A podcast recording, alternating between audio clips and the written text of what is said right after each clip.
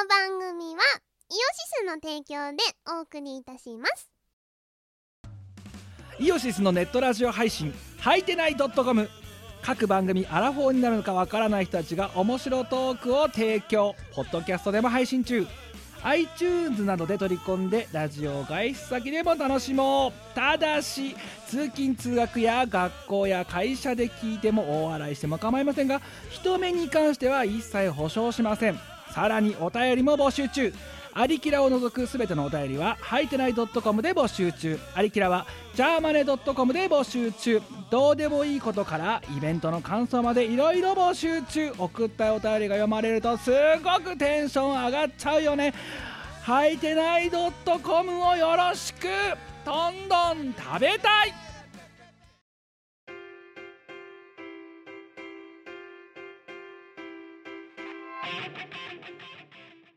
はい、こんばんは。こんばんはキムです。ニコですキム我らです。えー、270、70うんそう、270回。今日は5月22日の23時20分です。土曜の深夜ですよいやー、だから前回がうん朝10時のからだっていうことを踏まえるとですね、はい今回は深夜労働ですよ、我々。い時間外手当欲しいですよねや、だからそれはおっしゃ、だからそれはなんかチーム我らたちなどの我が、お前がだって私に対して支給するべきもんだからって。いやしないよ。だってお前の方が上なんだから、立場。ことないでしょいや、ちょ、ちょ、お前立ち位置分かってないよな。お前、なんだから、お前が、いつの間急に大一人になったの？手当って言って、部下に金を出すんだよ。絶対やだ。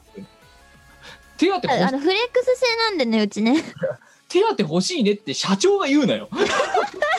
いや社長もほら給料制ですから。まあ確かに、給与っつって渡してるもんな。でそうですよ。そう。なんか、経費だとかなんだとかっつって。そうです。いや、さ、あの、今日ちょっとさ、何あの、ほら、チーム我らグッズを、はいはい。その、まあ、が、現物が届いたから、あそうなんですよ。チームオレラであの先日グッズを作ったんですけど、うん。クリアファイルとか付箋とかあマグカップとか。マグカップとか作ったんですけどそのね実物がキムの家に届きました。届いたんで、で、それをじゃあ梱包しようと思って、いろいろさ、その梱包用の、なんかいろんなものをちょっと調達しに行こうってダイソーに行ったわけよ。うんうん。うん。で、ダイソーに行ったら、あの、お前とカーギにいつも配ってる給与袋あったじゃん。はいはい。あれまた、まだあってさ、あれ100均だったんだ。新しく、新しく調達してやろうかなって思ったぐらいにして。使い道に困ってたじゃん、うん、いや、そう、だから我に書いた、その時ふと。あ、うん。これ、あと、あともう10枚あっても多分、お前らにしか使わねえなと思って。うん、今時給与袋で給与渡されないでしょ。で隣、隣に月謝袋もあったからな。あの、月謝袋ってあれか。逆にだからは払う方だよ。払う方。封筒を出してる方がそのもら、ねあのハンコとか押すやつ1月2月ってこう四角があってさ、うんうん。でさハンコとか押すじゃん。領収みたいな、うんうん。うん、あの袋懐かしいね。それはね使ってました。だからそろばん教室とかさ、うそういうんとことかでやるやつあんじゃん。うん。あれ売ってた。そうピアノ教室で使ってました。だけど今やもう振り込みだぞ。だって。そりゃそうだわな。それを月謝袋っていうものに入れて今月分ですって言って渡しに行く文化ってさ、うん。もうないだろうよ。ないですね。でもでそれはなんか給料も同じなんだよ。そういやそりゃそうですよ。今全部振り込みってか給料は私は給与袋でもらったことはないんですよ。いやまあそれはそうだよ。だってあのリアル給料の話ね。だけどダイソーさんは今でもその昭和の時代のな給料とか月謝とかのお金すお金のやり取りのためのフォーマットをちゃんと用意してるわけでそれってさ需要ある？あるでしょ。だ令和令和の時だってじ代に需要ある？実際の話需要があるからだって買ってるわけだろえ絶対ネタでしか買われないでしょ。リアル需要のあのあるところで買われないと思うんですよおそらく。いやわからんぞだって今でも PayPay 知らねえよそんなのみたいな。ね。えなんだよ連絡ファ連絡ファックスだろみたいな。人だっているかもしんないだろまだ、まあねファックスはねまだ生きてるとこありますからね。もうありますあります。ありますね。そう。いやだから今でもねそのそういう何？あの電子電子マネーだったりもしくは電子マネーの代わりのそのさねあの仮想お財布？うん。みたいなものに対してさ、いやいやいやっていう人だっていますよきっと。まあまあまあそう。そういうために多分ある。そう。もうあとはあれだよ。それこそ本当にインターネットもつながってないのはそろばん教室とかさ。そういう。あの うん、そういうような。ネット繋がってないところでどうやって生きてったらいいのか私は分からんよ。おいだってそう30年前みんなそうだったじゃんって。いいよ。いいよ。そっかお前はそうかもう生まれた時からデジタルネイティブなのか。せやで。だってインじゃあ分かった。じゃあお前が生まれる5年前ぐらいは インターネットはなかったんだぜだって。そもそも。うん。だそういう状況でよ。まあどうやって生きてったらいいんだってやったからお前のほとんどがそういう時代で生きてたんだから普通にうん、そういうことになりますよね。そうですよだそろばそう月謝なんて袋に入れて出してくんだよすごい。う すごい。そう本当にすごい。今月分ですって 処理がめんどくせえ。いやもっと言えばさ確定申告我々がねあのいつも2月か3月ぐらいにね頭を悩ませる確定申告っていうのがあるだろ？はい。あれだってさこんな今みたいにさ国税庁がさなんか何去年のデータを引き継ぎますかみたいなことやってくれてないわけだよ。あれ、便利機能だよね。ないやあのいやあのねあれの U- UI がいけてないのは、まあ、とりあえず置いといて。まあまあまあ、それはしょうがないのよ。あの、いいのよ。あの、あまりそういうことをね、あの、求めちゃいけなくて、とりあえず、あの、でも去年のデータを入れたら揃ってくれてればいいので。でそれをね丸丸丸コピーしてさで今年分に書き書き換えてくださいみたいなことやってくるんじゃん一応。そう、あ、そうそう、あの、確定申告されない方も多分多いと思うので、ちょっとご説明すると、あの、国税庁のホームページから、あの、確定申告書類をね、こう、あの、出すんですけれども、その時に、あの、作りかけのデータとか、あの、前年の確定申告で使ったデータとかをね、読み込んで、その基本的な情報とかを自動でね、あの、読んでくれるようになってるんですよ。うんそ素晴らしい。う。ね拡張子ドットデータだよな。あれ？あ、データ、そうそう、データね。そうだね。ドドドドド ドットデータですね。DA って書かれてるやつ。あれをだからもう5章大事に取っといてで去年のやつをもう一回読み込ませてそれを新しい今年度分に変えるっていう作業に我々は2月ぐらいにいつも頭を悩ませるわけでではい。あれはあれでねいつも呪詛を吐きながらやりますがただデータになってるだけどれだけ楽かって話ですいやよ。、ほんとそれなんですよ。あれがよそれこそ30年前ぐらいまでは紙だぜ全部多分。うん。紙で帳帳簿みたいなので書いうてん捨て書きでせやね。ってやってたわけだ私15っ年ぐらい前は手書きでやってました。ていう時代があったわけですよ。ねえ。うん15年前何歳？二十歳になる前二十歳くらいかな。に、うん、紙でやってめんどくせえってなって、いつからかデデータでやるようになりだからあれましたね。ですよもうそのえ我々その今さお金のさ出し入れがどうこうとかさそんな次元じゃなくてさ、うん、もっと面倒くさいことをやっていたんだと。そうだね。うんいや、技術の進歩は素晴らしいよ、本当に。でもお前だってインターネットがない世界行ったらもう2秒で死ぬ自信あるだろだって。無理無理無理無理。無理無理。さあ、あの、世界じゃない。世界じゃねえってそうそういう世界ではない。そういう地域が例えば北海道の田舎とかにまだ死ぬほどあるんだぞ。いや、ないでしょ。そんな世界は駆逐されるでしょ、そのうち。いやだまだってあれだ例えばだあのスマホだってさじなになにファ 4G とか 5G のさ人口カバー率何パーセントとか言ってんじゃん。なんな、うん、で99%ですとかって。そうですね。だけどよくわかんないさお前の知らないような村とかあんじゃん。うん、北海道のよくわかんない地名とか。うん。そういうところのさ一般民家とかインターネット繋がないとこまだわんさかあるぜ多分。ええど、どう？いや、そ、む、どうやって生きていけばいいの？それは。えいや日が出たら。日日がで日が出たら起きて。でうん。川に水を汲みに行って水道でよくない？そして牧場を視察しに行ってうん。いやというか別に日本に限らずそれこそだからねよくわかんないオーストラリアのさ田舎の農夫とかさうん。あと何ロロシアの極寒地域のさうん。ねあのウォッカでよ酔っ払ってるなおじさんとかさうん。インターネットと何の関わりもないような人だって多分いると思うぞまだ、まあ、いるんだろうけど、いるんだろうけれども、うん、わしゃ無理やでもインタターネットのない世界なんて。だって朝起きて何やるって、一番最初に朝起きたら何やる？ツイッターを開くだろ？開かねえよ。知らねえよそんなの。お前の勝手だろそんなの。俺が寝てる間に世界は何が起きたんだって、まずツイッターを開くことから一日がスタートするじゃないですか。え、違うの？は？ツイッターじゃろ？みたいな世界の常識みたいな言い方お前今してきたけど。いや、ツイッターじゃろ。う。まずは。ツイッターじゃない？ツイッターじゃないじゃろ？な？ツイッターじゃない。じゃろ？いやいや、ツイッターじゃろ。う。いやそれはお前がそうなだけだってさ。そうかな。いやだって俺俺が寝てる世界はどう動いたか別にツイッターじゃなくてもニュースサイトでもいいじゃないかよ別に。ツイッターでよくない？いやだからツイッターだとお前偏ったトレンドしか入ってこねえじゃん。だってお前の趣味思考お前。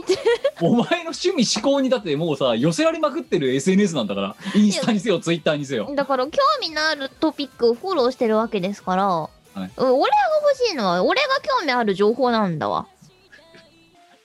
だからツイッター開くって言っても、あのうん。別にあの見てないところは全然見てないんですよ。でもとりあえずももうもうもう反射的にとりあえずあの鳥マークのアイコンを押すところからそうそうそう、あの鳥マーク大事ですよ。で夜寝る前に最後まで開いてるのは鳥だからね。鳥に始まって鳥に終わるそう、一日は鳥バードに始まって鳥バードに終わるんですよ。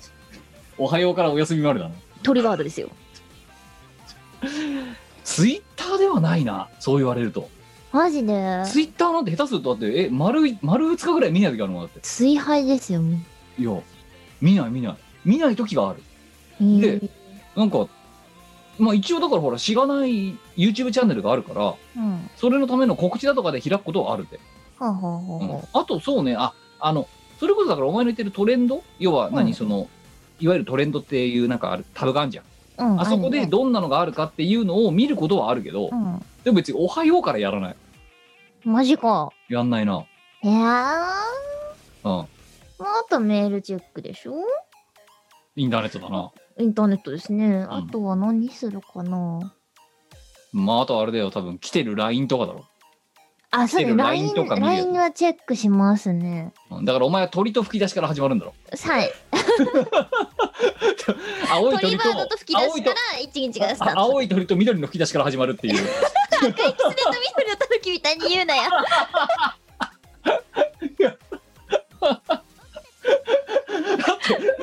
事実そうじゃんよだって青い鳥と緑の青い鳥と緑の吹き出し。ちょ緑の吹き出しの五感が良すぎるな。ちょっとこれは完璧だったよ。いいキャッチコピーをいいキャッチコピー、青い鳥と緑の吹き出し。まあでもまあえ久々にこれ来たなまあじゃああれだこういうことをだからね常に考えられる人が広告代理店のいいね多分コピーライターになれるんできっとそういうことですね。ちょっとね、あの、とすっとこう、あの、ハートに来たよね。ああじゃあ青い鳥そういうね、ワードセンス系はやばいですよ。あそうですかいや、うん、あれだな本当にうんい紙や、意識して言ってた。あ、全然？でこれ私のせいか。うんいや青い鳥と緑の吹き出しってなぜかなぜそこでお前がどん兵衛みたいなのがあの何まマルちゃん製麺の話をね出してきたのかは分あのかんない赤いキツネとっていうあの CM ソングが流れてきて、これは後乗せかなみたいな。まあまあある意味だから後乗せだよ本当にうん、元ネタに対して思いっきり乗っかったみたいな感じに結果になっちゃってるけどそうですねうん。サクサクな感じでいやーだけどまあその2つからまずとりあえずスタートするわけ。まあ一日はスタートしますよ。でその後メールだだってメールも見ないよここんとこえ？マジで？なあの寝る前に見る。ほうで未読35とかなってんの。うんうん。なよくわかんない。メーリングリストとかなん。かうん解除の仕方忘れちゃった。メーリングリストから来るから。うん。でそれバババって全部消してはいって、うんあとだから例えばそのチーム我らのさなんとかってやった時の例えばそのじゃあ、えー、とグッズさんグッズ業者の人からの連絡とかを見て、でもうん特にぶこの頃もうなんかそのさ、ね、緑の吹き出しができちゃったからさうん。あんまりなんかメールを使う頻度もお前のいツボちいち来ちゃうな、これな。前のツボがわけわかんねえんだよもうね、だからそうそういうね、ワードセンスがね、ずば抜けていいやつはやばいんだよ。緑の吹き出しみたいな気がし。いやもうこれからあのアイコン見るためにふふってなっちゃうじゃん。さあ緑の吹き出しで緑一日を吹き出しで。一日を始めるぞ一日を始める朝ごはんで朝ごはん。だから。そうですね。緑の吹き出しは朝ごはん。うん。ま まあであ、あとはウェイボを開いて。ああなるほど。いやだから SNS だよな。でまあ SNS 全般。そうですね。うん。いやあのさいやそのもうメールもだからそういうのになったから少なくともそのなんつうのあの近しい人間との連絡っていうものがまあメールではなくなったわけです、うん。なのでそういうだから会ったところで開いたところであの何？緊急のものがないのよ、うん。だからまあ一日一回開いてほしいもんほうほう。うん。だから逆にだから会社、弊社の中で働いてる時は、そのメールっていうのがバカすかさ、その何？ね、関わってるところで来るから、うんずっと常時見てるけど、うん。プライベートにおいては見ないね。マジか。んそうだから、お前みたいにその何？あの、世界と繋がっている感覚があんまないんだよね。そうですか。あ世界と繋がってない。そうか。で、ウェイボ、そうだね。あの、青い鳥と緑の吹き出しと、赤い未確認うんちゃらを見た後に、うんあとは会社のチームズとメール？うん。とあと勤怠入れるかな？あうん。まあでも全部インターネットだな。せやで無理ゲーじゃない？だからないと。いや、だからそれがじゃあインターネットがない世界、だから我々だってインターネットがない世界だってあったわけだ。え、じゃあどうやって勤怠管理すんの？それ。タイムカード。うん、さガチミコさんは、一つ言っていい？はい、なんでしょう。カードの実物を見たことが実はない。ああ、私もない。ない。会社では見たことない。ない。だけどです昔のテレビとかであんちゃんガチャーンってやつあのなんかパンチライターみたいなので穴開くやつ、ねいやだから使ったこともなければ見たこともないから、うん実際どういうもんなのかっていうのを知らないんだよね売ってんのかな今タイムカードって？知らない。タイムカード機器みたいなやつ。あでもうちの母親の勤務先でタイムカード使ってるらしいですよ。あそう。うん。ちょっとちょっと画面共有するわ。タイムカードまだ売ってるぞ。タイムカード機うん。ほらこれ。このさっきのガチャンのやつ。まー今でもモノタロウでタイムカードのそのまず紙が100枚セットで売ってる。でもそうだよね。使ってる会社があるってことはそれはあるよね。そうこれガチャンで。であとこれ。これこれこれこれこれこれこれ。あここれ違う。えあれ？タイムカードの機械って。紙だけあったってしょうがないじゃんね。そうだよ。ガチャン。ガ あの本体が欲しいんで本体が。そう。かかあったよこれ。これじゃない？あそれか。うん。へえ結構結構さあガチャンだガチャン。ほらタイムカード100枚ついてきてる。あ結構これ成功成功性じゃん。んそう青いタイムカードと赤いタイムカードがあるぞ本当だな。えでもこれ。色の名前が先に来るやつはやばいね。成功じゃんこれ。へえあ作ってんだよ。あるんですね。あるある。1万1万3900円だって。お手頃。どう？いやだからこういうのでだから「おはようございます」なんだうん。でこれにだから打刻が例えば9時だったら9時に間に合わないと遅刻ってなる。えー。ガチャーンってえ遅刻ってなったらどうなの？遅刻って書かれるの？紙に。なんか昔のテレビってこうドラマとか見てると遅刻って打印されてるやつもあったな。あそうなんだ。そう、知らうん、ね知らないな。だから例えばじゃあ今のなそのなあのね青い鳥と緑の吹き出しのところからスタートすると、まず朝起きるだろ、うん。朝起きると,、えっと新聞とテレビを見るんだよ、うん。うん、でそのいわゆるあのお前が言ってる 俺が寝てる間に世界はどうなっているんだをそこでまず見るわけだ。まあテレビももちろんニュース見ますよ。そうあと新聞。うん。新聞もまあまあまあ見ますけど。そう。でそれを見てご飯を食べて電車に乗ってうん。で会社に着いたら、うん。ガチャンだよまず。はガチャンってやってうん「ふう間に合ったやれやれ」っつって。あうん。でデスクついてでもパソコンはないんだよ。てかさパソコンなくて何を仕事するの？どうやって仕事するの？いやだから何もできんくない？後ろにラテラルとかがあってさうん。そこに書類とかあんだよこうキングファイルとかあそうか書類で仕事すんのか。でそれ出してきてた。うで紙でなんかやったりとかあと電話かけてその例えばじゃあ営業だったらよ。ん営業さんだったらその得意先データとか、うん。接しあの接触履歴みたいなのを紙で日報かなんかで書くわけだな多分。多分だけど、でそれを見てじゃあ今日はここい行こうとかってやってでその接触メモみたいなのとかを持ってであと新商品のカタログとかを持って紙で、うん。で紙で。ででじゃあ外回り行ってきますって言ってホワイトボードに何時までなんとかさんみたいなこと書いてい？いなくなると。であでじゃあそこに行く時どうするかっつったらそれはもうヤフー路線図とかじゃないジョルダンでいいでしょ。いや時刻表だよ無理。乗り換えの情報わかんないじゃん。であれだよ切符を買うんだよもう、もうタッチゴーさせてくれよ。なんなんだよ。であのハサミでカチャンって切ってもらうんだよ私まさかの、まさかの手動？だって昔手動だったじゃんデジョンだから手動の時代知らないんだって。タッチゴーじゃねえよ自動改札でもない。カチャンだよ。私がだって本当に子供の頃ってまだギリギリあのハサミを入れる時代あったからな。まあ実際あったんでしょうけどね。で、ん。今でもその、ハサミ入れるところはあるんですよね。だって超電だってさ、まあ、半分ネタだけでやってんじゃん。うん。そういうことよ。であの、福井に行った時にね、あの、うん。手動でしたよ。うん。いやだから初めて見たって思って。そうそう。うん、びっくりした。うん、でそうなるじゃんで電車の時刻表でうん。時刻表の本で電車を調べてうん、うん。で行ってでその紙を見せて説明をしてで今度会社にそれをその戻ってきてそれの接触メモみたいなのを手書きで書くわけよもうメールで PDF 送りつけりゃよくない？あ、見といてって。だってだからお前あれだよあのサザエさんとかのうん。アニメうん、の波平さんのオフィスとかの描写あるじゃんあるね。あれ見りゃわかるよ今言ってることがまあまだってあの人のさ机にさパソコンないじゃんあ、ないですね。うん。で、あの人どうやって仕事してんだろうっていう。そう、だから、そうだよね。どうやって仕事してたんだろうなって。不思議だよね。でもっと言えば、携帯電話すらなかった時代だったら、え、じゃあ、え？どうやってさ、例えばなんかこう、何？隕石が降ってきて遅刻しますとか、どうやって連絡入れるんです？いや、公衆電話だろえー、めんどくさい 公衆電話だよ。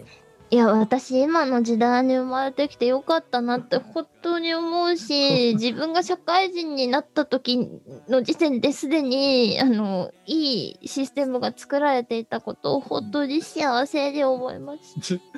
あとあれだよ、だからもっと言えばさ、携帯電話がなかった時代まで遡って考えてみようぜ。人と待ち合わせるときどうするの？と。無理じゃない？だから、あれだよ、鈴木正幸とかがさ、渋谷で5時とか言ってたんじゃないの？だからでも八甲前さで待ち合わせとか。えそしたら八甲前人わんさか溢れるじゃん。そうだよ。そんなことどうしてんの？かき分け、かき分けかき分けして探すんだよ。うわー無理。でもっと言うと、例えばそれでお前がじゃあさ、なじゃあね、7時にさ、八甲前で待ち合わせだってなったとするだろ？はいはい。でもお前が途中で腹が痛くなってさ、うんね、あの、何、遅れますってなった時、うんどうやって連絡するんだ？無理じゃない？無理だよ。だから、だから伝言板ってのがあったんだろ、駅に。あなんかあったと聞くよ。そう。で、12時間で消しますって書かれてるやつ。うんうんうんうん。で、でそこに書くんで、遅れますとか。もさ待って待って待って。遅れる側は書けないよな。遅れる側は書けなくない？あだから違う、遅れて、例えばお前がね、ね、あの遅れてきました。で、まあ、待ってる人間がもう待てないってなった時に先に行きますとか。とかえ、じゃあ同姓同名の人がいた場合とかどうすんの、その時はもうあれだよ。ど A さんか B さんかを自分で推察するんだよ。ていうか個人情報ダダ漏れじゃない？名前し指名書いてさえ、だってそんなどこと言ったらこにいるえ、そんなことだって昭和の時代ってなんか見てたけどさ、だって、お前、お前もこれ知ってると思うけどさ、だって昔だってさ、あれだと平成の中初期ぐらいまではさ、長者番付っていうのがあったんだぞ。ありましたね。で、あれだってちょ、あれ住所載ってたからな、芸能人の。やばくでもっと言えばさ、昔のさ、雑誌の投書欄とかってさ、バリバリなんか本名とさ、ねなんとか県なんとか市みたいなのとか、あと、何、あの、検証？ないとかだとさ、枝番まで書かれてる状態でさ、ね。載ってたじゃん。だ個人情報がどうしたなんて、いや、ガバガバよ、もう。やばい時代があったもんだそう。そういう時代ですよ。いい時代に生まれてきた我々は本当にあの本当に感謝する いや、だから、そういうね、その、だから待ち合わせが一番多分我々一番困ると思うんだよ。10分遅れますとかうん、困る困る。遅れちゃダメなんだよだからシビアな世界線だな。どんだけうんちがしたくても頑張って帝国に行くことが大事なんかもうちょっとさ、もうちょっとこう、オブラートに包んで言えなかったのか、今の。私が言うのもなんなんですけど、もうちょっと、今の話の流れだったらさ、もうちょっとこう、なんかあったじゃん。すごい引っかかってしまった。いやもうプリミティブに言った方が伝わるからってリスナーにも伝わるかなと思っていや、ちょっと斜め上すぎたんだよな。そう41歳の発言じゃないうん。うんそっか、お前41歳になるのか。いや41歳だよもうそろそろ42だよ42歳になるんですね、次でねそうです。よそうですよ42ってやばない？お前にそっくりそのまま返すけどもさ、はい。あ、そうだね。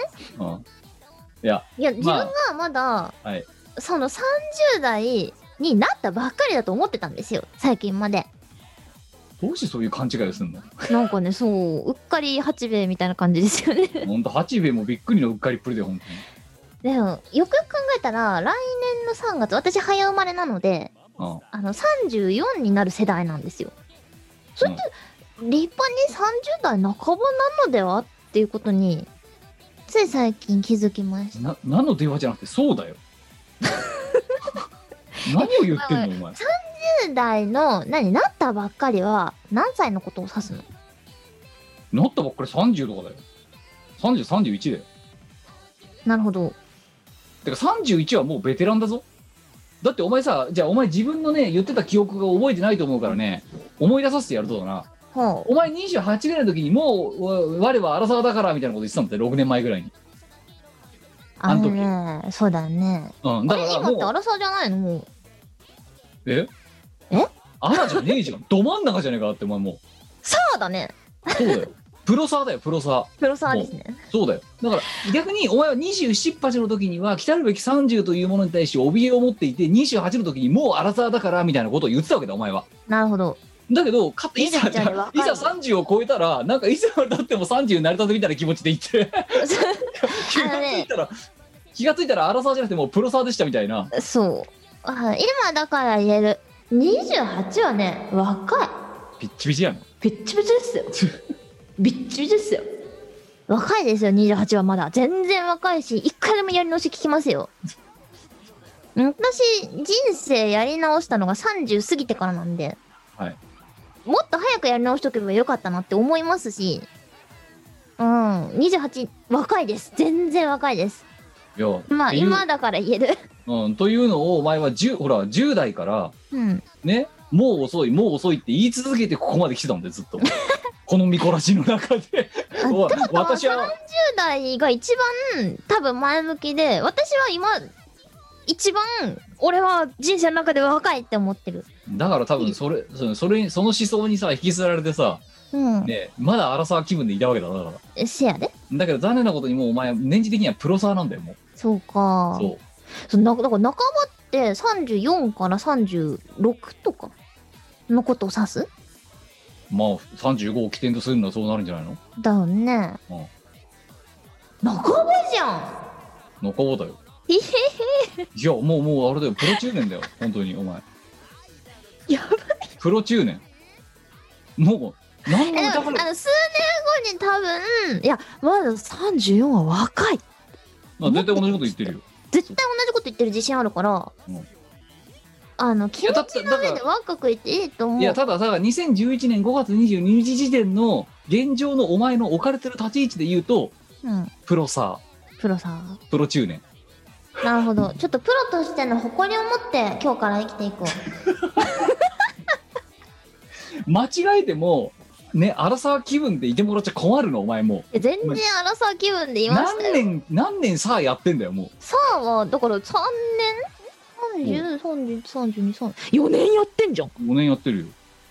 プロサーだよだから。プロサーでした。そうだよ。お前新入社員が4年経ったらそこそこ仕事するぜだって。そうだね。そうだよいや来てんな。そうか。で私よりも下の世代の人たちは多分それこそあのデジタルネイティブもネイティブでしょ。まあそうですよ。私だって子供の頃はそそれこそインターネットはめちゃめちゃ遅かった。まあ 64K だのなんだろうって言っ時代だもんな。あれですよ、ダイヤルアップとかで接続する時代ですよ。いいガガガの時代だもんな。うせやで。で、私が小学校、中学年低学年か？低学年の頃とかはあれですよ、通信用カプラとかでこう、電話機のさ、あの、何？なんだ？こう、話すところあるじゃん。受話器の、はいはい。あそこを、あそカプラに押し当てて、あの、信号を送ってたわけですよ。01に変換してな。いやそういやだからそういう話を今の例えば20代以下のねデジタルネイティブ真っ盛りの子に言わせてだからお前だって黎明期なんだよ。お前の幼少期は。そう,、だってもっと言え幼少ばだってうん。ガラケーだろ？お前の電話って。スタートは。最初のスタートは。携帯携帯の話？携帯電話で言えば。あ、携帯はそうね、ガラケーがスタートですよ。ガラケーどころかあれじゃない？あの、タマピッチとかがあった時代ですよ。あの、あゆが通貨のあの、浜崎あゆみモデルみたいな感じで、ごめんもう柄のもうねごめんごめん。そうそうそうもうピッチもそうツーカーもそうあのねお前の発言が全部古臭いんだよなんかいや、あの携帯マジ欲しかったんですよ。いいちいち古いんだよあの、ヒョウ柄の携帯が欲しくてしょうがなかった。まず。いやまずデジタルネイティブ世代はスタートがスマホだからな当たり前だけど強い。強い。そう携帯じゃないんだよ三和音じゃないんだよいやでも携帯もさあれですよ。あの私は高校生から携帯を持ち始めたんですけどはい。あのパカパカだったんだよスタートが。そうだよな。そう。それ結構すごくてその前ってあの棒みたいな。棒だよな、うん、そうただの棒だったんですよでそのさらに前はめちゃめちゃでかかったわけですよ。こういうやつだよな。バッテリーめっちゃ背負ってさ。そうトランシーバーみたいなやつなあの中の。そうそう。いやトランシーバーどころじゃないぞあれ。いやなんか変なさこんなさカバンみたいなの持ってさ。そうカバンみたいなバッテリーを。持っていやだからい移動移動が出してたやつだよあの。イエス最初、うん、そうそうそう。まあ私は使ってなかったんですけど、あの、父がね、あいやうちの父親も持ってた。新しいもの好きだったから。持ってた。うん、こうそれを携帯と言うのかみたいな。うん、まあ携帯することを考えたらうん、定義としては間違ってないよ。しかもだぞわ私その時茨城住んでたからさうん。うん繋がんねえのさあんまり意味ある？って。持ってるけどだからそれ考えたらすごくいい時代になったし、それこそ、ガラケーの時代って、よくあんなちっちゃい画面でさ、限られた情報の中でやってたよねって思うよね。いやーだから10例えばさだからピッチでさピ,、ねうんピーズピーズネームみたいなものがあったらさ20 15時も15時までしか送れませんとかさ、うん。そういうのででも意思表示がちゃんとできてたってことは我々はだから俳句みたいな文字数で表現ができてたのどんどんそういう意味だとねね LINE なんてだって1万文字ぐらいまで送れるわけで1回でうん、送れますね。そうだからだんだんねこうそういうねた何？あの物の哀れみたいなね表現力がなくなってきているんだよ我々は もう我々の時代から松尾芭蕉は生まれないよ多分 わかんないよ。いいとおかしみたいなのがないんだよ多分会ってくれ。いやだって表現力表現するためのそのインフラが整いすぎちゃってるからさ、まあね。うん、でもあれです。よ、私が大学生の頃に、うん。こう、うちのね、教職を取るクラスにいたんですけれども、うん。そのクラスの男友達が、こう、通りすがっていく女の子たちの、こう、スラッと伸びた綺麗な足を見て、いやー、あれは物の哀れだわ、って、しみじみつぶやいてましたよ。いや全然なんか 用法と容量間違えてるけどさ もうちょっと交渉の話したんだけどさ 誰がそんな下水話を 物の哀れを感じてるやつはいるってことだよ。いるおかしいって もう何かにつけて我々は、あの、いいとおかしく物の哀れでしたから。いやでだ今なこれ、えーこのラこのねミコラジの中でもちょいちょい言ってるけどうん。でそんな中ですよこのみいねインターネット、えー primitive radio であるとこのミコラジははい。ああの今のこのご時世であるにもかかわらず十何年前のインフラをそのまま使ってるわけだよ。配信あの何収録の手段だけか除けば。そうだね。ん。録音したものをうん。インターネットに載せるっていう。うん。当時としては多分先進的だったのかもしれん。だけど十何年経ってそこのインフラを全く変えずに今でもまだそのそんなレガシーなことをやっているっていう、うんうんうんうん。で時代が逆に一回りして今は耳学問だみたいな感じになってるじゃん。その、ねあのオーディオブックもそうだしさスプーンもそうだけど、はい。うん、ねもうであれはでもさ別にそれが最先端なんじゃなじゃなくてうん。あとクラブハウスもそうだけど、うん。もうあらかた映像までいって一回りして結果また耳に戻るみたいなさ先祖返りみたいな状態なわけじゃん今のトレンドって。先祖返りって言うのかそれ。そしたらさあ結局ラジオに戻っちゃうじゃんか。そうそう。だってだってこれミコラジっつうんだぜだから少なくともミコラジ黎明期の時にはそこそこ新しい技術だったものがすげえ古臭くてオワコンな技術になってでそれが一回りしてもう一回またそこのトレンドになってきてるのが今でその間、その速さに全く関係なくずーっとその何？朽ちていく技術をそのまま使い続けて早14年っていうのがこのミコラジだからなあれだねあの時代はあの回るんですよ。いやだからさもう例えば今さミコラジアーカイブの編集してるとさうん。そのまあなんか100回とかやってる頃だよ。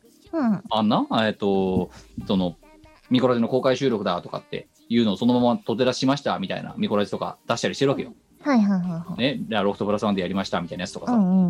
でその時にそう。一応それは同時であの同時に配信してますんでユーストリームでって言ってたからな。はあ。ユーストリームですよ。そんなのありましたね。そう。ユースト配信をしてるんでとかって私が MC で言ってるのとかあありましたからね。うん懐かしい。ユーストリームって。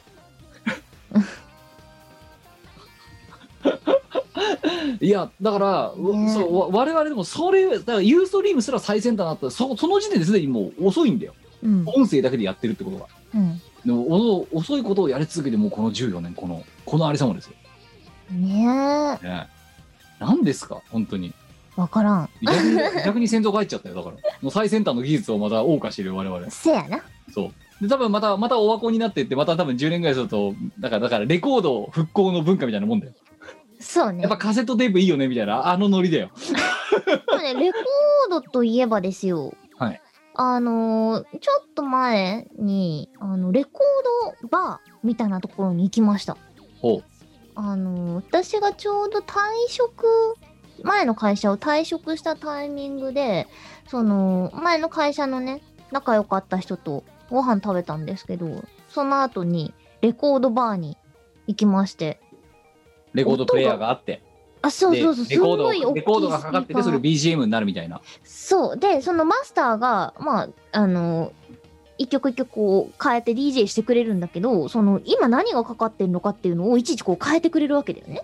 ああなるほどそうそうそうそうそう。で音がまあめちゃめちゃいいんですよ。まレコードってこんな音いいの？って。一緒に行った人と、まあだからそのあれだよな。ビニール好きな人ってさうん。そのさ針乗っけた時のプチプチって音から全部。あとそのくぐもった音とかが全部好きみたいな。いやクリアでしたよ。まあだからあのあれだよ。その昔はそれしかなかった、うん。だけど今は。選べるいやだからレコードっていうねあの何？あとカセットテープの文化とかさ、そういうものにまた戻ってきてるっていうのとうん。同じで、我々も今だから結果一回りして最先端なわけですよこれ、ねいやレコード良かったですとっても。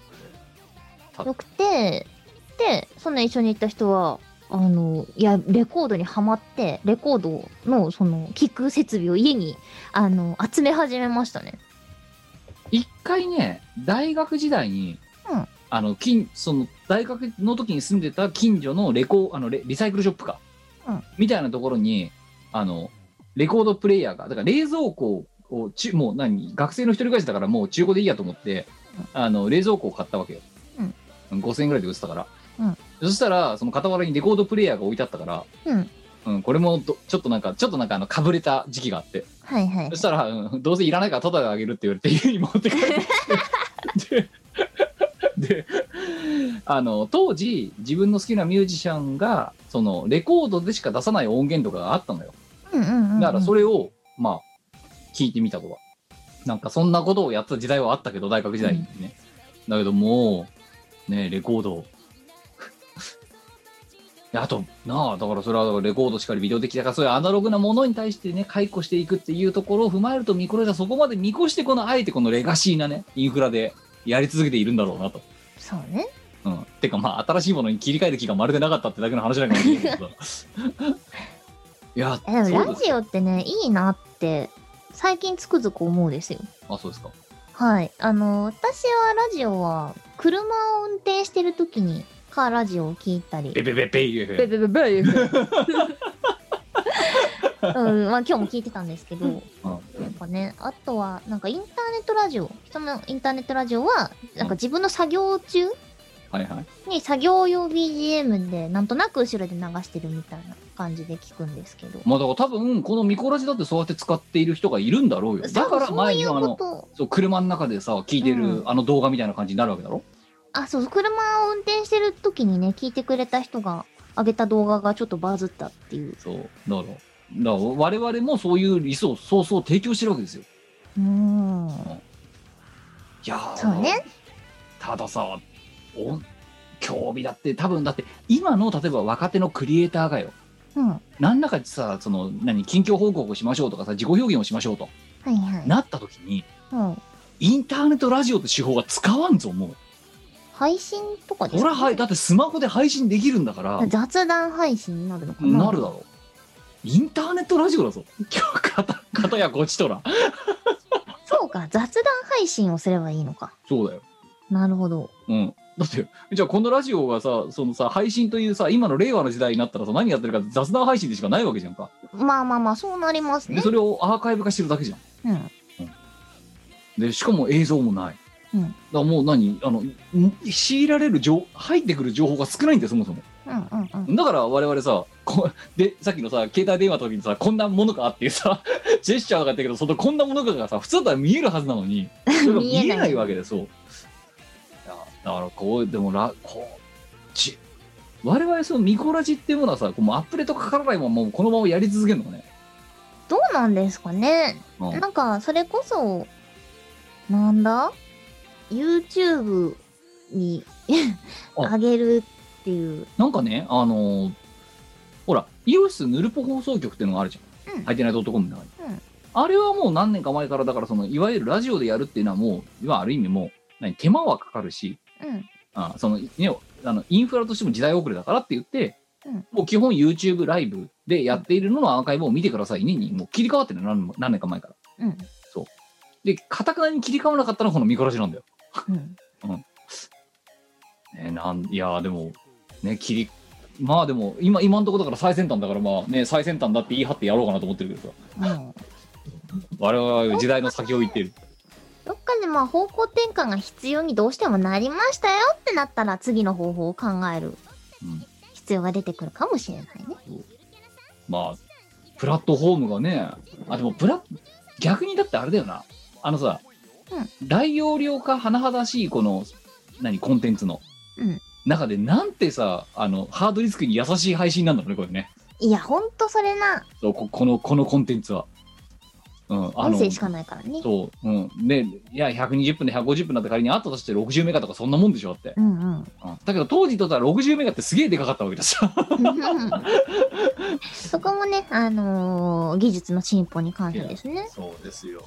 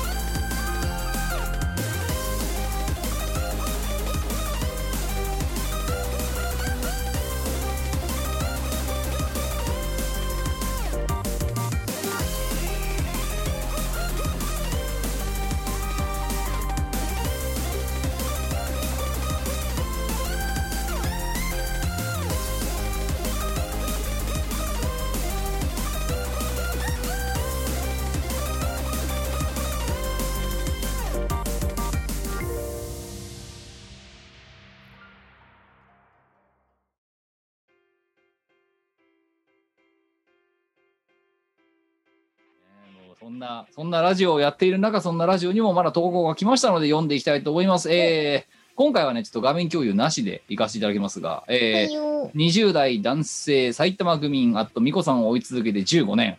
お、ありがとうございます。長いんですよ、この人。本当にありがたい。あのさ、20代で15年ってことはさ、ほぼ人生をお前に捧げてるぞ、これ。やばあ、そうだね。やばいね。少なくとも50%オーバーだからな。すまんな、ダメな大人でな。うん えー、美子さん、キムさん、お久しごっきーを埼玉を。おー、久しごき。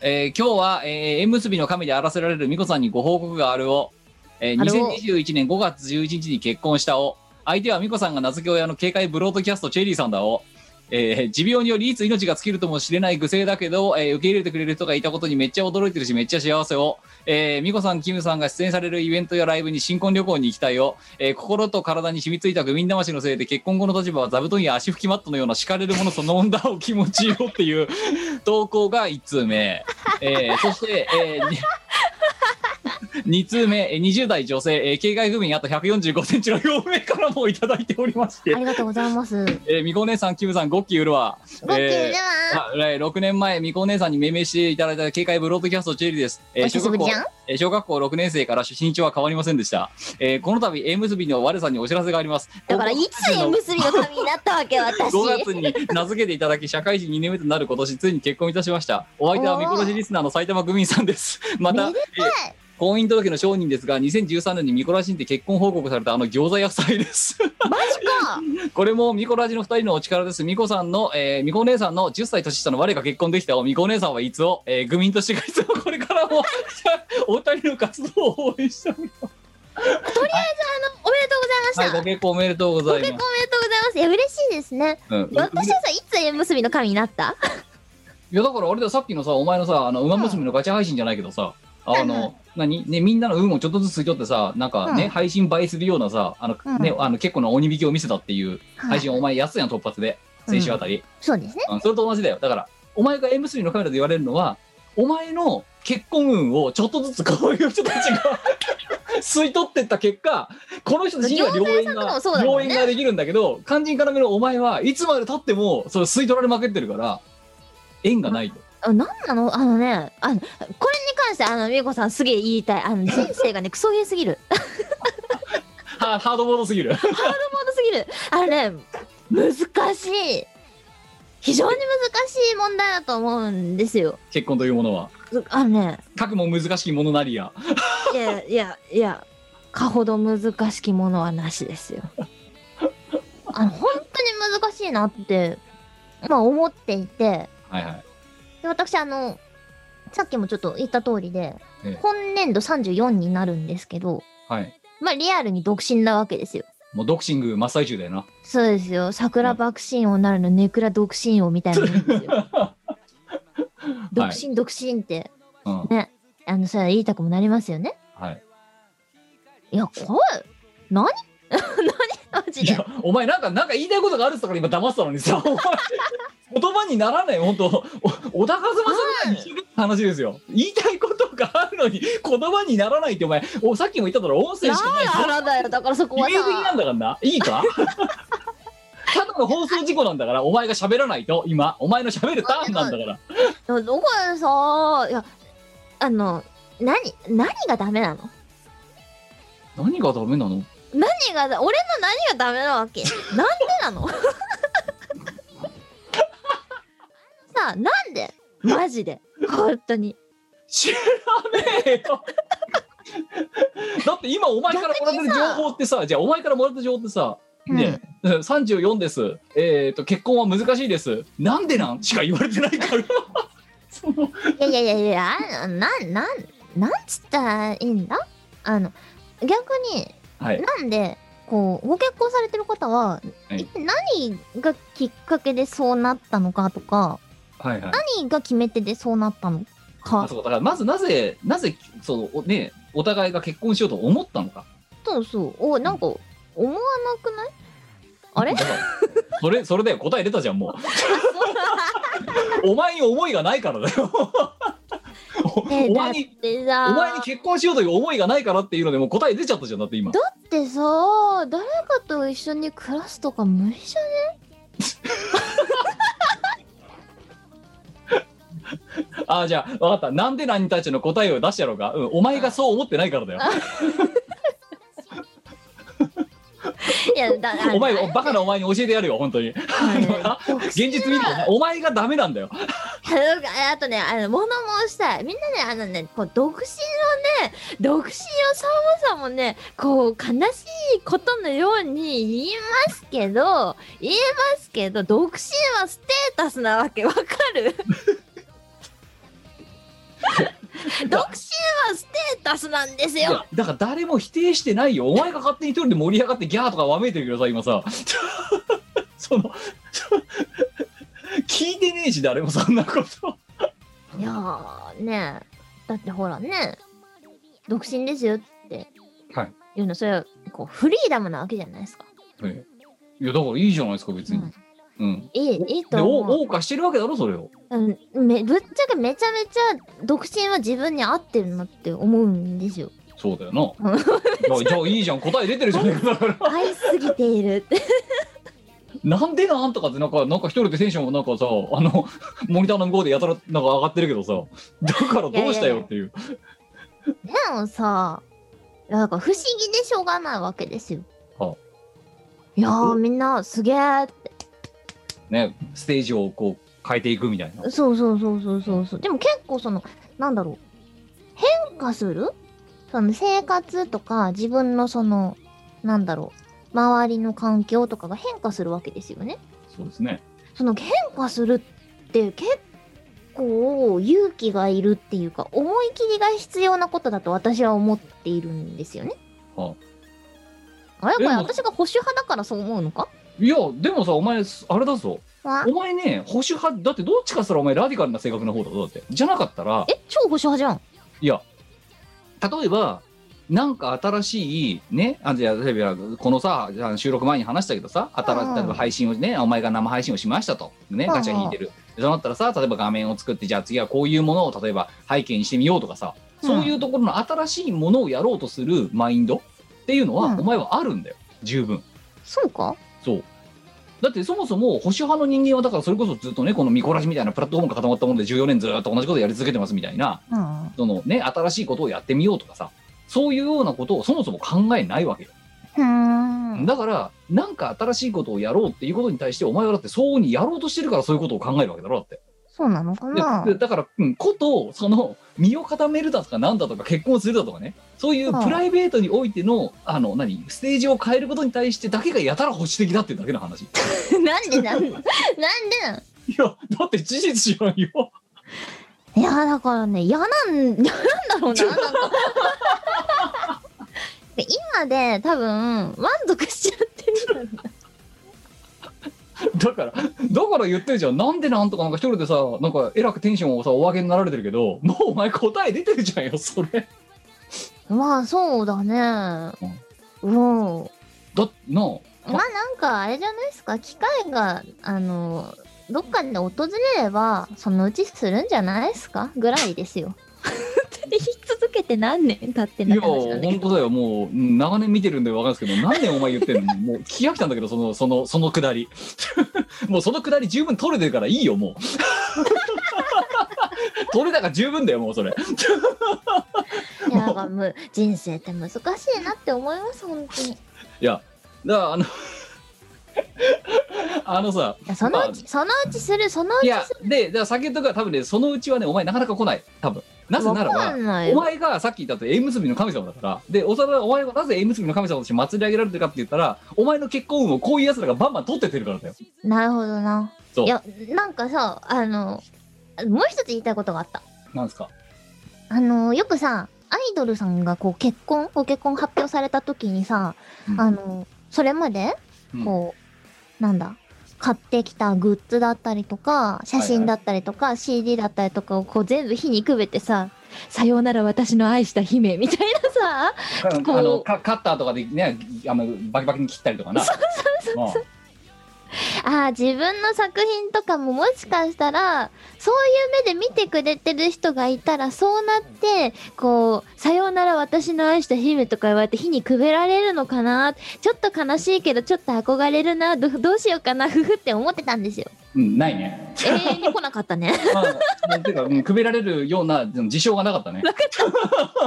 その、お前にファンがいるかいないかとかじゃなくて、お前にその、そういうその、ね、シーンの変化がなかったから、それどころか、あの、そろそろっていう心配をね、あの、心優しいリスナーの皆さんがしてくださいます、本当に。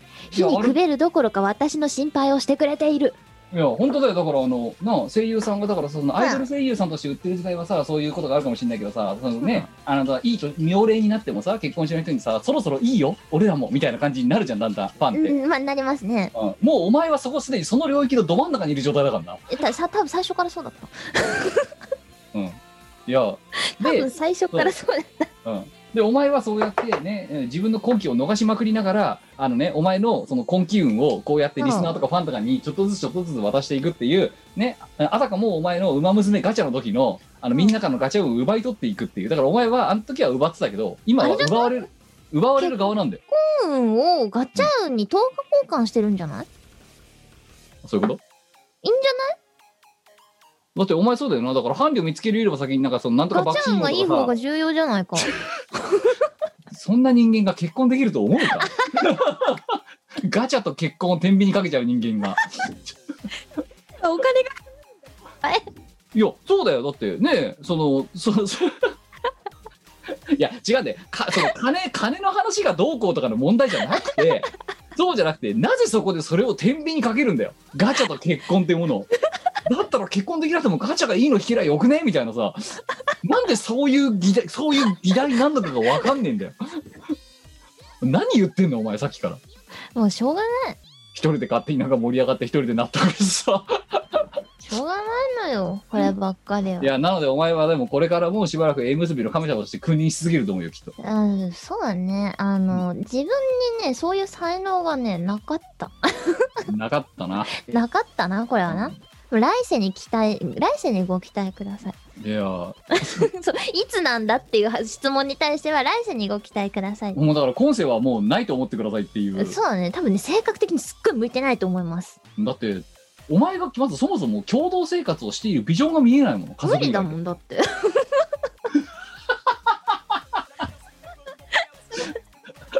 絶対無理。無理な自信がある。いやもうだからご飯が決まった時間になってさ。うん。うん。だから決まった時間にご飯を食べてとかさ。あ絶対無理無理無理無理無理無理。おだから自分のタイミングで食べたいし、自分が好きなようにしたいじゃん。うん。でもそこにだから共同生活になるとそうじゃなくなるわけで。無理。あと、まあさっきの金の話で言うならば、うん。お前の稼ぎは100%お前のもんじゃなくなるわけだ。絶対嫌だ。絶対嫌だ。なんだよ、その、そんな別になんかそんななんかあのね、バイノーラルマイクとかの前に、えーまずはか家電だろみたいな、そういう風になるわけよ。冷蔵庫だろみたいな。いやー。うん。いや、やっぱね、あの、あの人にはね、適性ってものがあるんですよ。適性がなかった。適性がなかった。別になんかめちゃめちゃ嫌だってわけじゃないけど、ないけど、多分ね、適性はほぼほぼない。てかね、多分だけどお前ね、やったらね、4日目ぐらいで多分ジンマシンできると思うんだよね、お前の体に。ボ ツボツボツボツボツって顔とかになんかすっごい腫れ物とかできそうな気がするんだよ。ね多分ね、極端にマイペースなんでしょうね。そう。うんお前にできるか、お前の伴侶にできるか、はたまた両方にできるか、どっちかだと思うんだよ。どれかだと思うんだよ。少なくともね、最低限ミニマム、一人には多分出来物ができる。まあでもね、幸いなことに、今そういう生き方を選択する人も結構いるので、私はそんなに実は気にしてないっていうか。まあ、特にあれだよ、あの、さこれはさ、まあね、女性もそうだけど、男性もさ、いい年して嫁の一人もいないでみたいなさ、うんそ。れこそその昭和の時代にあったわけで。まあまあ、いいじゃんな。だけど、独身はステー、タスなんだから。いいじゃねえか。だからなんでだおうって言われても、なんでだおうも何もお前のマインドよっていう。お前のマインドがそうなんだからしょうがねえじゃないかっていう。あしょうがない。てもう、あの、それは、あの、適正の問題。そうだからお前はもう本当にね、縁結びの神として君臨し続けた方がいいよ。そうだな。その方が多分適性あるんですよ。そうだからそのその代わり我にガチャ運をくれって言ってる方がいいよお前はうん。そうだからお前に結婚運をあげるから我にガチャ運を10日交換でくれとそうね。まあ、あのー万が一することがあったら、これは奇跡だと思った方がいい感じ。奇跡か悪夢かどっちかだよなそうだね。うんあ あの、この年齢になって、あの、うちの両親はさすがに諦め始め、あ諦めた諦め始めましたね結。婚相談所に入れられるとかそういうのなくなったもんなくなりました。そう、一時ね、結婚相談所にぶち込まれそうになったことがあったんですよ。いやだからそれがちょうどだからあれだよほらあのさあのしがないさでさあの札幌とかでさライブやってる頃だよ、ううんん。そうだね、そうだね。だだか、かららなな 7, 年前ぐらいだよ。7年も前だっけか。んだってあれあれだろ？札幌イ札幌イオリンピックとかやってる頃だろ？あそうそうそうそうそうああの頃。そんなに経つんだ。だってあれだから27、8とかの頃かな？そんなもんじゃね？うん。うん。ちょっとあの子そろそろまずいんじゃないの？みたいな会話をね、両親がしてて、ちょっと結婚相談所とか考えた方が、みたいな。話をしてるのをうっかり聞いてしまって、まずこのままじゃ結婚相談所に入れられる。あ2013年だった。だから今から8年前だ。だから20あーお前が26ぐらいの時だなそうだね。の時にそう。だからあの時のだからさその札幌編？しがないみんな遊び札幌編か、あれ回してる時にお前がたぬき工事のあのおみくじ引引けるところで、うん。ねあの何縁談よしって書かれてダメだよ結婚相談に入れられるよみたいなことを言ってたあれだよ、あの、縁談のところにね、なんで書かれてたかっていうと、あうん親に任せある。親に任せるな結婚相談所にぶち込まれるよ。そうだ任せちゃいかんと任せたらぶち込まれる。でも結果的にね、結婚相談所は回避したんですけど、いやもうだからそんなことも言われなくなった言われなくなりましたね、最近は。ただ、妹にその子供が生まれた時は、うん。あの、あんたも子供産んだら可愛いわよ、とは言われましたけど。いや違うだってその前のフェーズだもんなお前名前そうそう、いや、あの、それは一人じゃ無理なんだわ、つって。まあ。なあなんとかバンクとかからもらってくるとかでもやんない限り無理だもんなってな。そうね。別にそこまでしようとは思わないかな。いやそれにだからさっきも言ったじゃん。だからそのバイノーラルマイクがミルク代とかおむつ代になるんだよまあでもね、あのー子供に関して言えば、まあそこは優先されるべきかなとは思いますよ。おおうん。それはあのドクシング真っ最中でもそう思うんだ思いますね、それは。もちろんです。なるほどうんドクシング真っ最中ですけど、全然そこは子供が優先、最優先なのは、それあれかあれかやっぱりさ妹の子供見てさ少しやっぱよりそう思ったき嫌いはあんの？どうなんですかね。まあ、妹の子だってもう結べだってお前べったべたに甘いだろだって構は話聞いてる限りい。だって、私の世界は奴を中心に回ってるし、あの男を中心に回ってるし、あの男が、今のところ私の中では暫定世界一いい男なんですよ。すんげえ食べ方へったくそですけど。いやだってお前がすんごいブサイクな写真しか送ってこないけど お前なんでそんなへさ写真撮るの下手なのっていうあのもうちょっとまとー親族なんだからまともな写真送ってこいよと なんでそんなブサイクな写真ばっかり狙って送ってくんのよっていう、可愛いんですよ、ブサイクな顔してんのがさ。うん奇跡の16分の1秒みたいなところ撮ってくるじゃんお前毎回 逆に才能だわと思うんだけどいやー、ほんとそれがすごい可愛いんですよ。まあというだからもしかしたらそういうのにこう直面して少しさらにそういうふうに思ったかもしれんなまあそうだね。それこそ妹が出産して1ヶ月とかはずっとうちにいたので、うん仕事終わって帰ったら、面倒を見るの交代とか。うん結構交代で面倒見てたんですよね。あと、まあ、未だにちょくちょく、あの、妹のその両親妹の両親はうち、うちの親だな。あの、何を言ってるの？そのビートマリオ母ねビートマリオ母の息子みたいな言い方しただろ今。それはビートマリオだよっていう。妹夫妻だね。そう、うん。妹夫妻が、あの、どっちも仕事に行かなくちゃいけなくて、で、それが休日だったりとかすると、保育園がやってない。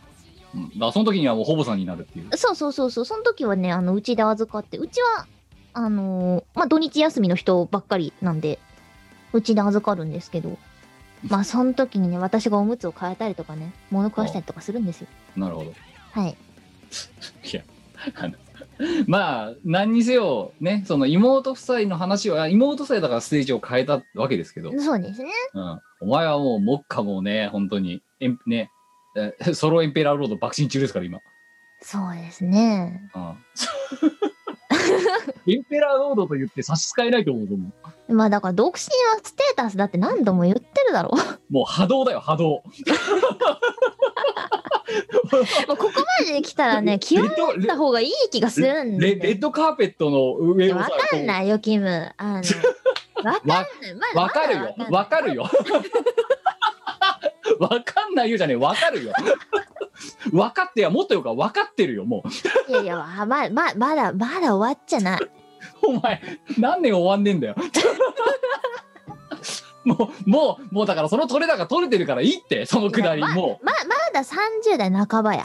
うもうねごめんごめんそそのくだり取れてるんだってだからもういいんだよ音声でも死ぬほどわかんないよ。あと1年以内に結婚してる可能性だってあるわけだよ。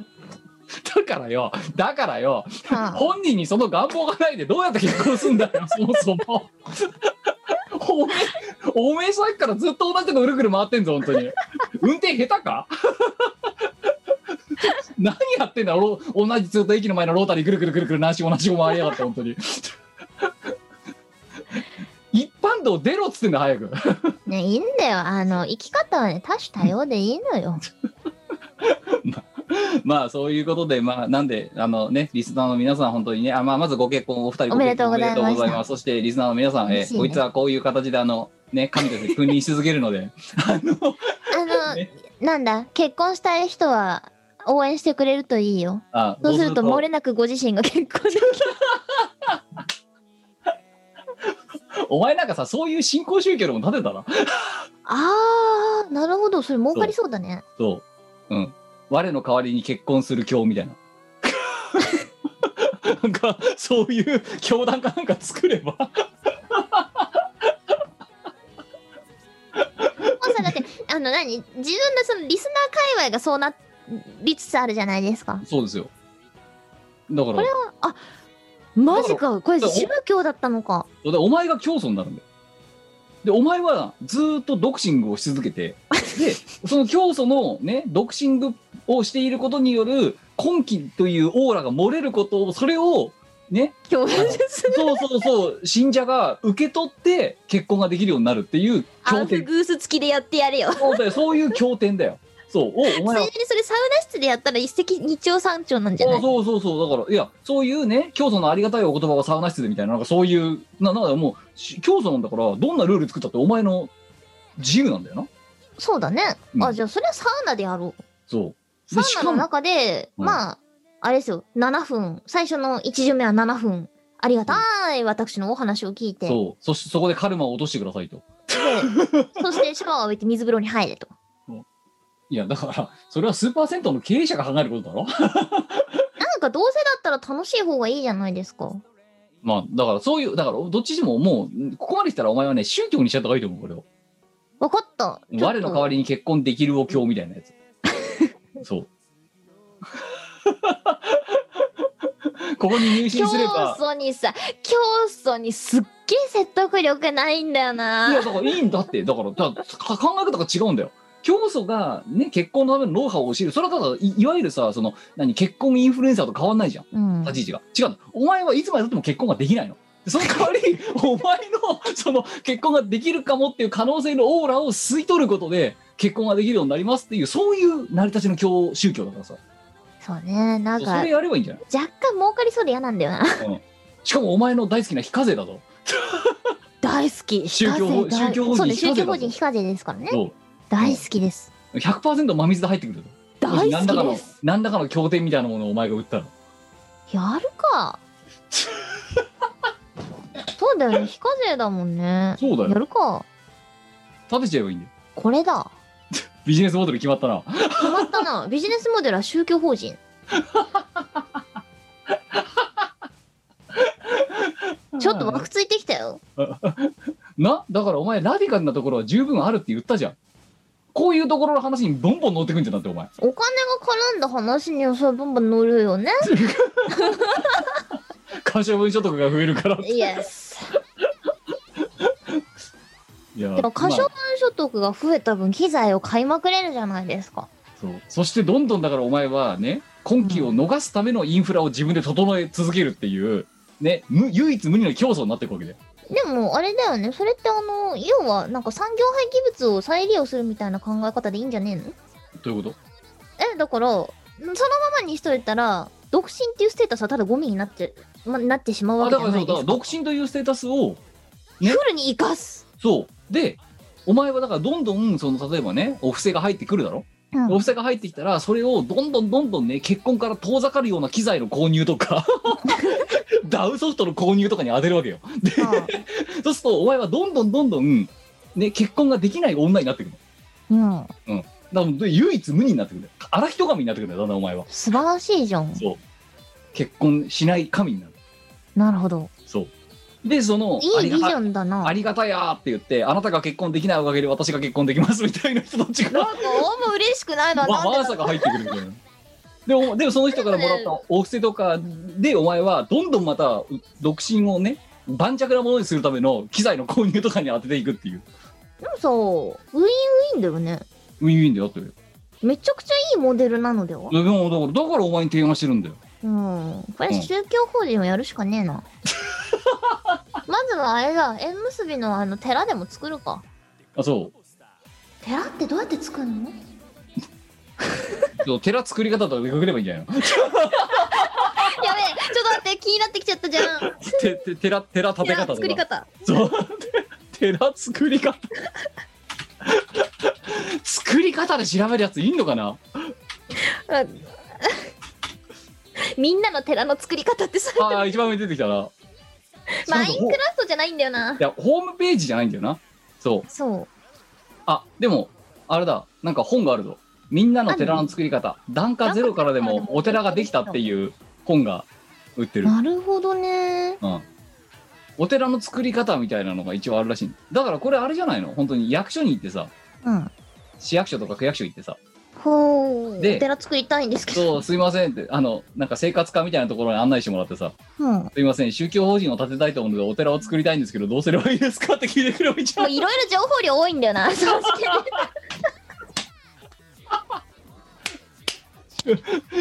ちょっと、ちょっと、えおあの、何、きょ協議したい内容があって、ね、ひとええあの市民たちに知らしめたい経典があって、宗教法人を立てたいんですけど、それにあた差し当たり、お寺か神社の作り方を教えてほしいんですけど、ちょっと情報量渋滞してるんだよな。一個一個行こうぜ。いや、あの、私がその市役市役所の職員だったら、なるほどねって思うよ、まず。うんいや、そこでなるほどねって思えるのがすごいよ。いや、だって、ああ、そういうやついるよね、みたいな。いいのかよ。うんまあ、いだけどたんだろうな。一般的な善良なその市役所職員がそう思ってくれるかどうかは別だからな。うん、そうだね。うん。あの、思ってもらえないと思うんだよな、私はな。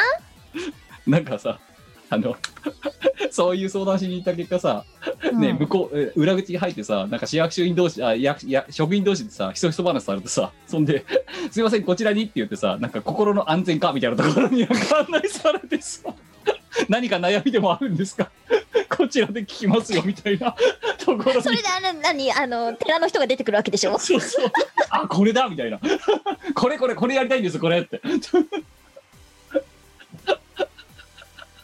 逆に宗教に引きずり込まれていくやつじゃない？いや、だから、そこでだからお前はそこでどっ根性を見せてたな。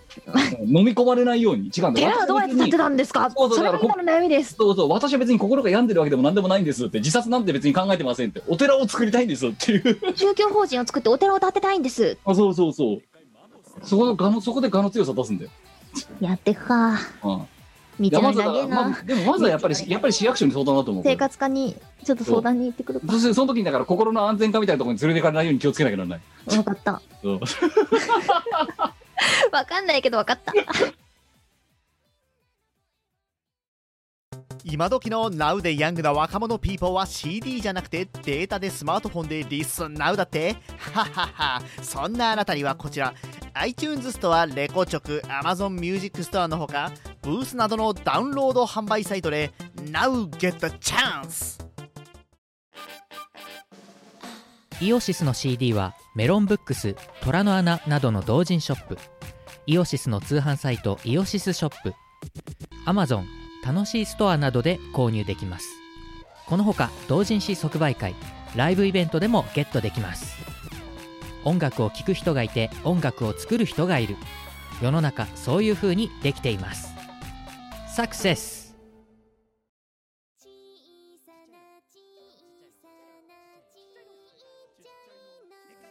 はい。というわけで告知、なんかあるか？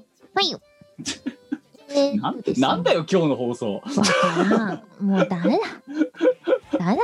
はい、えっ、と、お知らせでございます。えっ、と、5月7日から、えー配信されております、コナミ様の音楽アープ、アープドアプリ、違う、音楽、競争頑張れ。ゲームアプリか滑舌が悪いな、競争なれねえぞ。そうだな。あの、コナミ様から出ている音楽ゲームアプリ、ユビート。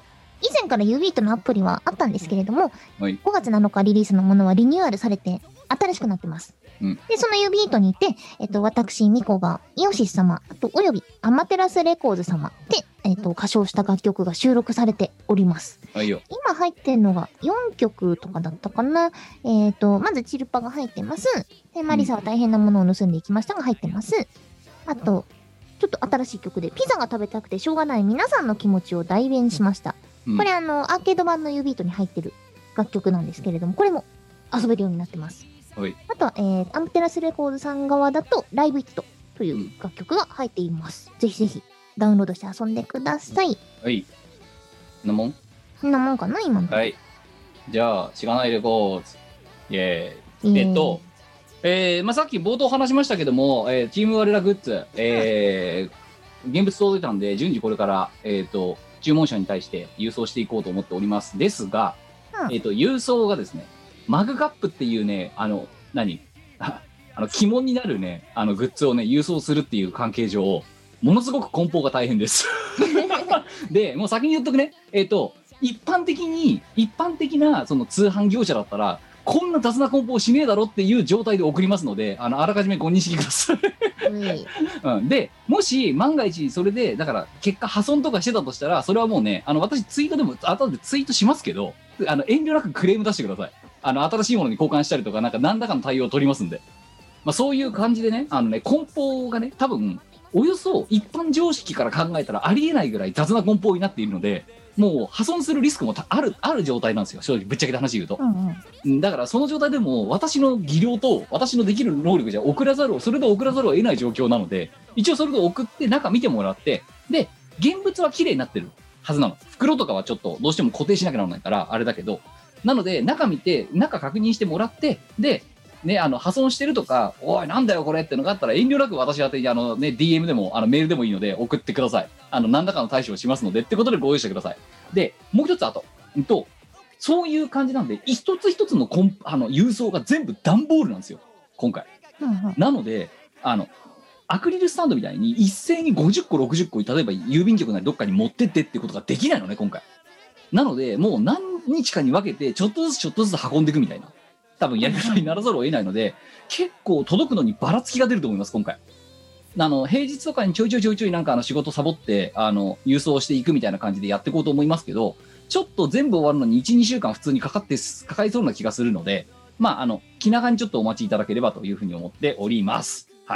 という感じでしばしお待ちくださいというのが一つ。で、あとは、えっ、と、まだこれが配信されてる時には間に合ってると思うので、一応告知ですが、そのグッズを5月5日までに買ってくれた人向けの壁紙。ね、本日の主役壁紙ですね。こちらの方の、えー送り先メールアドレスの、えー募集というのを、えっ、と、Google フォームの方で、えやってます。私の、えー、Twitter の固定ツイートかな。で、今、まだ上げているので、えー買ったけど、まだメールアドレスを登録しない方は、えー期限内5月31までで締め切りますので、ぜひとも、えーお忘れなく投稿いただければというふうに思っております。はい。で、えーあとはまあ、しがない YouTube チャンネルはいつもの通り、なんか生配信中心で、なんかダラダラとやっておりまして、えーこれが多分配信されているであろう2日後の28日に、えーしがないと第38夜というようなものをやっていこうかなというふうに思っている次第ですので、まあ、ぜひともお付き合いください。で、あとは、えっ、と、多分このミコラジの配信は多分次6月の9とかになると思うのでもう先に言っておきますがその翌週6月の4日金曜日の24時からいつもの初老を朝まで配信するのがしんどい第10、えー12件目ということで、えーついにあの初老バンドのですね、えーあの何？ベース音の要であるところのドラムキーセイさんが、えーうん。スペシャルゲストとして来てくれることになりまして、えーあの普通にサラリーマンで我にはちょっとね補足するとね、うん。キーセイさんっていう、まえっと前川さんがバンド組んでんだよ、うん。でバンド組んでるところのドラマーなの、うん。うん。で昔からの友達なの。はいはい。でドラムはちゃんとできんの。本当に。でなんだけど、うん。まあなんつうのかな。あの普通にサラリーマンやってる人なのね、うんうん。我々みたいな我々と一緒ですそね。う。でなんか一回だからその何？初初老でなんかバンドやろうぜみたいな感じで、ばん。ワンマンショーみたいなこと配信でやった時はいはい。あのまあスーツで来るのはもう当然だったし仕事帰りでそのまま来てるから、うん。当然だとしてあの、うん。仕事やる用のノートパソコン持ち込んでたからな。もうあたかもなんかだからドラマーがさ隣に Mac 置くみたいなのあるじゃんたまに、はいはいはいはい。このなんかダウダウ立ち上げてる時みたいな、うん。うんあれとねあのねし視覚的には同じなんだけど 開いてるのがバリバリのなんか、ね、何ビジネス文書だったりするわけだここが。仕事してたの？そう。仕事しながらドラム叩くみたいな。そういう人が、えー今回ついに第12夜ね、あのーゲストとしてななんでか知らないけど来てくれることになったので、えーちょっとお話をしていければなというふうに思ってます。えっ、と、しがないとはアーカイブありますが、えーあっちは、えっ、と、初老の方はアーカイブございませんので、ぜひとも夜更かししていただいてですね、えーまあ、活動資金としての、ね、スパチャ何両、えーお気持ちの範囲で投げていただければありがたいなというふうに、ロフトプロジェクトを代表して、代弁して私の方からお伝えさせていただきたいと思います。で、えーこれはまだ次回のミコラジの後の配信にはでもお伝えはしますが、6月の19日、えー、我ら的歌唱配信第6幕を、えー19時から、えーえーいつものあの3人でやらせていただきたいなというふうに思っております。えーセットリストを決めたぞ、我。はい。えーお渡しした通りだ。はい。頑張れ。はい。はい。でも、前回よりは、マシなのかな？マシだろ？うんマシだね。そうだよ、結構、だって、だから前回かなりお前にさ、きっついハードル投げたから、今回ちょっと優しみにしたんだよ、お前に対しては。でも、優しい、優しい、前回よりはマシだけど、優しくない曲がまだ随所にあるっていう、こそうの、なんですよね。お前のあの LINE とかだってもう、来たよって。来たよとかって、また来たよみたいな感じで。言い言いたくもなるですよ。そう。まあ、しょうがないよね、もうね。来たよ、もそう。まあ、という感じで、で、これまたアーカイブございません。えーあとは、いつもの通りおかわり配信だとか、メンバーシップとファンボックス限定でやったりしますので、まあ、その日は19時から21時過ぎぐらいまで、えーお時間を2時間ほど確保していただいてですね、まあ、晩飯なり、ね、酒なりなんなり、いろいろ用意していただいて、あの、モニターの前でご準備いただければと思います。で、あのまあ、通知飛ば飛ばせるようにするためにということで、お忘れないようにチャンネル登録と、あとなんだ、えっ、と、通知オンか。通知のオンをしがないレコードチャンネルの方をしていただいておくと安全かなと思います。はい。う。よろしくです。はい。そんな感じでございまして、えー、5月23日に日が変わりましたので、おい、もうさ、半年そろそろ終わるぞ、今年。え？だってもう5月終わる ,5 月終わりだよ、もう。この間5月になったばっかじゃん。いや、次回の、だって次回だって我々が収録するの下手すると5月の5とか6だぜ。5月の5あれ、6月の 6, 6月の5とか6だよ、もえやば。う。うん。マジじゃん。うん。もう、もう5月最後だよ。下手するとお前と声あれ23日じゃん。え？